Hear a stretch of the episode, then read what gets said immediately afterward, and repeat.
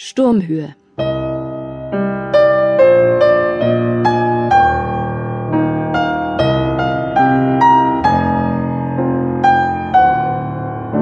Hörspiel nach dem gleichnamigen Roman von Emily Bronte.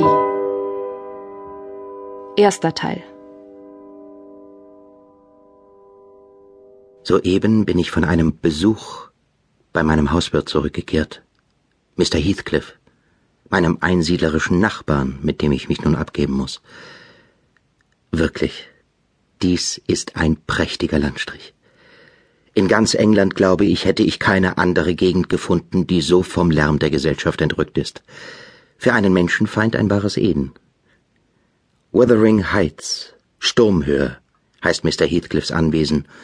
Der Name soll das Toben des Windes bezeichnen, dem dieser Ort bei stürmischem Wetter ausgesetzt ist. Einen reinen, frischen Luftzug müssen Sie dort oben in der Tat haben. Man kann sich die Gewalt des um die Ecken des Gutshofs blasenden Nordwinds vorstellen, wenn man die schiefe, geduckte Haltung der paar verkümmerten Kiefern sieht, die hinter dem Haus stehen. Und die dürren Dornbüsche, die alle ihre Glieder in eine Richtung strecken, als erbettelten sie Almosen von der Sonne. Mr. Heathcliff? Mr. Lockwood. Ihr neuer Pächter.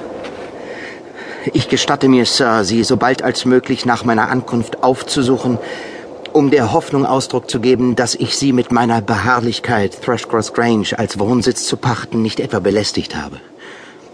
Ich hörte gestern, Sie hätten daran gedacht. Thrushcross Grange gehört mir. Würde niemandem erlauben, mich zu belästigen, soweit ich es verhindern könnte. Treten Sie ein. Joseph, nimm Mr. Lockwoods Pferd und bring Wein herauf. Ein schönes Tier. Gedenken Sie sich von den Jungen zu trennen, gnädige Frau?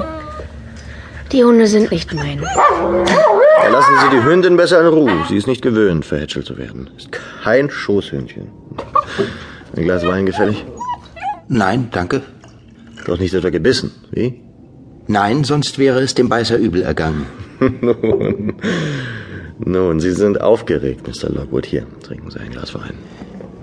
Gäste sind in diesem Haus so außerordentlich selten, dass ich und meine Hunde, wie ich gern zugebe, sie kaum noch zu empfangen wissen. Hm. Auf Ihr Wohl, Sir. Ich fürchte, das Wetter wird mich für eine halbe Stunde hier festhalten. Halbe Stunde. Sollte mich wundern, wenn Sie Lust hätten, durch den dicken Schneesturm zu wandern. Wissen Sie, dass Sie Gefahr laufen, sich in den Sümpfen zu verirren? Selbst Leute, die mit den Mooren hier vertraut sind, verlieren an solchen Abenden häufig den Weg.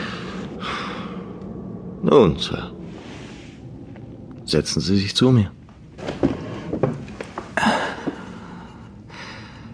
Es ist merkwürdig, wie die Gewohnheit unseren Geschmack und unsere Anschauung beeinflussen kann. Trotzdem wage ich zu behaupten, dass Sie, umgeben von Ihrer Familie und an der Seite Ihrer liebenswürdigen Gefährtin, dieser gute Geist über Ihr Herz und Heim. Meine liebenswürdige Gefährtin. Wo ist sie? Meine liebenswürdige Gefährtin. Mrs. Heathcliff?